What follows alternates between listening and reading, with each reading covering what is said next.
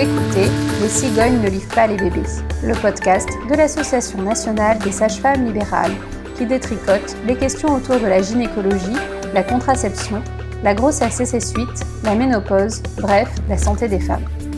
Je suis Émilie Cruvelier, sage-femme libérale, membre du conseil d'administration de la NSFL, et vous me retrouvez à chaque cycle, environ tous les 28 jours, en compagnie de Béatrice Camerer, journaliste, ou de Amélie Mathias, alias 30 Something, blogueuse, pour débunker les idées reçues autour d'un thème avec une invitée, sage-femme libérale également. Comme vous l'aurez peut-être remarqué, ce cycle a été bien plus long que d'habitude.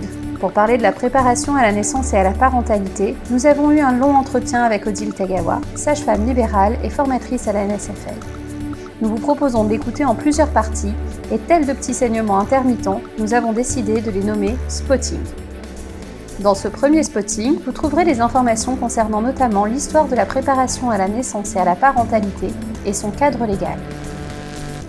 On a tous une image épinale de la préparation à la naissance. Pour les millénials, c'est une espèce de cours magistral avec 15 femmes assises en rond, en jogging, à qui on apprend à faire le petit chien, comme dans le film 9 mois, ou comme dans Friends, un truc perché avec des ballons de pilates où on se connecte avec son vagin en imaginant qu'il souffle comme une fleur, pendant que les conjoints embarrassés des unes et des autres tentent de disparaître sous un tapis de yoga.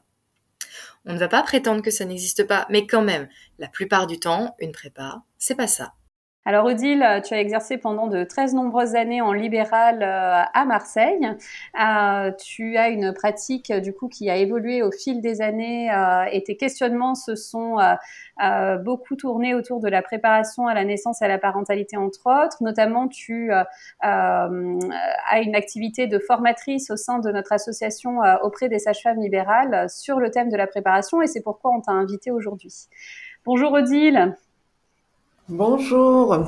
Bonjour Odile. Bonjour à vous, merci de m'avoir invité. Est-ce que tu as envie de rajouter quelques petits éléments pour nos auditeurs et nos auditrices sur ton parcours de sage-femme libérale? Alors, sur le parcours de sage-femme libérale, je pense important de préciser que comme pour beaucoup d'entre nous, le choix du libéral euh, s'est fait euh, non pas pour euh, des raisons de praticité ou financière, parce que c'est un exercice assez galère, mais pour pouvoir pratiquer ce qui est vraiment au cœur de notre de nos convictions, l'accompagnement, que ce soit l'accompagnement global, grossesse, accouchement et postnatal, ou ce qu'on appelle nous le semi-global, grossesse et euh, le postnatal. Et je parle de cela dans cette émission sur la préparation parce que euh, la préparation ne peut pas être détachée de l'accompagnement postnatal et que euh, je te remercie d'avoir euh, précisé que ben oui euh, j'ai démarré euh, avec beaucoup d'interrogations sur qu'est-ce que ça peut être la préparation. En fin de compte, l'introduction d'Amélie euh, pour avoir assisté dans mes études de sage-femme à exactement ce que Amélie décrit, hein, des, des, groupes de 15 voire plus euh, qui respirent en cœur. Euh, je me suis dit non, ça, ça, ça peut pas aller. Hein. Donc, euh, est-ce que il y a quelque chose qui peut permettre de se préparer à la naissance et à l'accueil d'un enfant? Voilà ce qui a été vraiment au cœur d'une réflexion de 35 ans qui commence un peu à aboutir, d'où je me suis autorisée à être formatrice euh, pour les sages-femmes, pour les aider à interroger, analyser leurs pratiques et euh, avoir un peu des référentiels théoriques et pratiques pour que euh, ce travail de préparation qui est pas du tout très mal enseigné dans nos études euh, arrive à une à la complexité et euh, à, la, à la finesse qui est nécessaire pour l'aborder. Du coup, est-ce que, Odile, tu veux bien nous, refaire un peu un historique de cette préparation à l'accouchement? Qu'est-ce que c'était euh, euh, dans les années 50 euh, quand on a démarré l'accouchement sans douleur? Qu'est-ce que ça voulait dire se préparer à l'accouchement? Alors, qu'est-ce que ça veut dire la préparation? En France ou en tout cas dans un pays occidental moderne.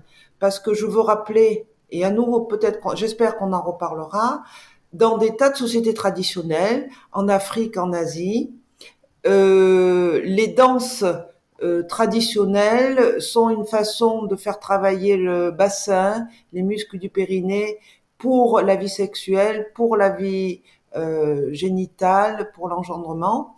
Donc, euh, il y a des sociétés où, en fin de compte, l'initiation est culturelle. Pour nos sociétés, pendant longtemps, en tout cas à partir du, du 19e siècle, c'est net, euh, la question de la naissance est devenue une sorte de tabou.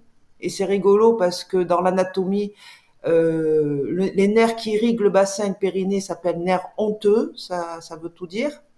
Et euh, on ne parlait pas de l'accouchement, c'était c'était honteux, c'était intime, c'était tabou. Je conseille à toute auditrice qui est intéressée par ces questions d'aller euh, rechercher le film qui date entre les années 50 et 60, le cas du docteur Laurent, qui retrace vraiment toute cette problématique. Je vais essayer de tracer en quelques phrases. Donc, euh, j'ai dit tabou, on n'en parle pas. Dans les années 50-60, euh, le docteur Lamaze et euh, ses équipes, de retour d'URSS, euh, fascinés un peu par euh, la façon dont le, travail a, pu être mené en Union soviétique sur ces questions, revient et instaure dans la clinique des métallurgistes CGT euh, des séances de préparation. Alors aujourd'hui, on peut les regarder avec beaucoup d'ironie parce qu'elles sont très euh, basées sur des comportements euh, respiratoires, sur un entraînement, sur y compris une notation de la femme sur la façon dont elle a appliqué son cours ou pas. Mais si on regarde à l'époque, pas que dans le film euh, où Gabin illustre ce, ce gynéco novateur, mais euh, aussi dans les témoignages des sages-femmes, il y a euh, une, un vrai militantisme de respect de la naissance. On voit dans ces, cette clinique des Bleuets euh, sur la porte silence ici une femme est en travail. Donc c'est pas que des processus respiratoires euh, comportementaux, c'est aussi toute une attitude de l'équipe qui respecte, qui accompagne la naissance. Donc on est dans les années 50-60. À partir de là, le Parlement euh, vote tout d'abord euh, pour la Sécu le remboursement, la prise en charge de six séances de préparation, puis plus tard ça sera huit. Le problème est que on se retrouve vers les années 70 avec à la fois une baisse de ce militantisme, un attrait, euh, ben, c'est un attrait à la euh, plus que des libérales qui étaient très peu à cette époque, qui étaient devenus très peu. Les hôpitaux instaurent pas ce que c'est nécessaire des séances de préparation, et là on se retrouve sur des séances de préparation qui correspondent à la description qu'Amélie en a fait. Et dans le même temps, l'hypermédicalisation, je pense qu'on peut dire que pour les femmes, ces naissances dans les années 70 à 95-2000 ont été vraiment une, une pierre noire dans l'histoire euh, des femmes parce que le, la médicalisation était réellement outrancière. Celles qui ont vécu comme moi cette époque pourront en témoigner largement. Dans l'interview qu'on a faite d'Odile, il y a une chose qui m'a pas mal marqué, euh, c'est la corrélation entre euh, le contenu de ces informations, les noms qu'on leur a donnés et, euh, et les idées qu'il y avait derrière. Et du coup, je vous passe l'extrait d'Odile où elle en parle très bien. Parce que cette préparation qui a existé depuis les années 50, euh, bah, elle a changé plusieurs fois de nom et de forme et, euh, et vous allez voir que c'est assez édifiant. les noms de la préparation, c'est très intéressant. On a commencé dans les années 50 à préparation à l'accouchement sans douleur. Euh, la Sécu ensuite a, nommé ces séances préparation psychoprophylactique à l'accouchement.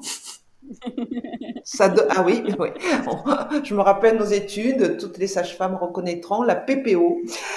Et puis ensuite, on a commencé à parler de préparation à la naissance, ce qui commence à être différent de préparation à l'accouchement parce que euh, on introduit, on commence à introduire un enfant qui naît. Et ensuite, on a parlé de préparation, et actuellement, on parle de préparation à la naissance et à la parentalité. Euh, Peut-être que le mot parentalité, euh, beaucoup, beaucoup de gens s'interrogent euh, du milieu psychosocial, s'interrogent sur euh, qu'est-ce que c'est la parentalité. Moi, il me semble que déjà on dirait préparation à la naissance et à l'accueil d'un petit, d'un petit humain, d'un enfant. ça serait déjà à la fois plus parlant et plus juste. Émilie, je voudrais que tu nous donnes une idée du cadre légal, parce qu'il y a un cadre légal à la préparation à la naissance et à la parentalité. Alors en effet, la préparation à la naissance et à la parentalité, elle est définie par euh, ce qu'on appelle la nomenclature générale des actes professionnels communs aux professionnels de santé. Ah, c'est sexy. Eh, ouais, tout à fait. Et ça définit en tout cas euh, qu'est-ce qui va être pris en charge par la sécurité sociale. Alors, qu'est-ce qu'on a exactement? Euh, La première idée qui va nous intéresser et qu'on va retenir, c'est surtout que la préparation à la naissance et à la parentalité, eh bien, c'est limité euh, à des petits groupes. C'est-à-dire qu'on peut faire de la préparation en individuel, en groupe de deux ou trois, voire plus, mais au-delà de six, ce n'est plus considéré comme de la préparation à la naissance et à la parentalité, mais plutôt comme des séances d'information. Ensuite, il y a combien de séances? La préparation, elle commence souvent avec un premier entretien individuel en couple euh, qu'on appelle l'entretien prénatal précoce et qu'on peut réaliser dès le quatrième mois de la grossesse. Et puis euh, ensuite, il y a sept séances qui sont prises en charge euh, à 100% dans le cadre de l'assurance maternité. Qui est-ce qui peut réaliser une prépa à la naissance? Tout le monde? Moi? Moi, je peux. Les médecins, les sages-femmes. D'accord. Sinon, c'est pas remboursé. Sinon, c'est pas remboursé. Mon dentiste et mon kiné n'ont pas le droit. Non. D'ailleurs, c'est un terme qui est euh, entre guillemets protégé puisque euh, on ne peut pas faire, euh, on, ne, devrait pas trouver de publicité pour de la préparation et à la naissance et à la parentalité qui ne soit pas réalisée par un professionnel de santé notamment. Je pense par, par exemple à préparation à la naissance en sophrologie, yoga ou que sais-je. Ça peut être des compléments qui sont intéressants, mais ça ne peut pas se constituer comme tel, comme de la préparation. Et euh, par exemple, euh, une sage-femme qui fait euh, des cours d'aquagym dans le cadre de la prépa à la naissance, c'est possible ou pas? Genre, on peut faire une préparation à la naissance dans l'eau? Alors, on peut, mais pas que ça. L'idée, c'est de se dire que alors là, c'est plus tout à fait le cadre légal, mais c'est les recommandations de la HAS qui commencent un petit peu à dater, mais qui sont toujours d'actualité. Donc la HAS, c'est la haute autorité de santé, euh, qui donne un petit peu euh, voilà des guidelines pour la pratique professionnelle. Et dans ces recommandations, il est bien noté que la préparation à la naissance et à la parentalité doit comporter un volet théorique et un volet euh, pratique, si je puis dire. Euh, donc euh, voilà, tout dépend un petit peu de comment c'est fait. J'ai envie de dire, si juste vous barbotez, ça peut pas marcher. Par contre, si en même temps il y a de l'information, ou s'il y a un temps de la séance qui est dédié à l'information, ou s'il y a certaines séances informatives et d'autres plus de mise en pratique, à ce moment-là, ça rentre dans le cadre. Merci de nous avoir écoutés. Vous trouverez toutes les sources et références citées dans l'épisode sur le site de la NSFL dans le descriptif du podcast. Nous n'avons aucun lien d'intérêt, mais je suis également présidente de mon conseil départemental de l'Ordre des sages-femmes. Odile est aussi membre du conseil d'administration de la NSFL et dispense via l'association des formations sur la préparation à la naissance et à la parentalité.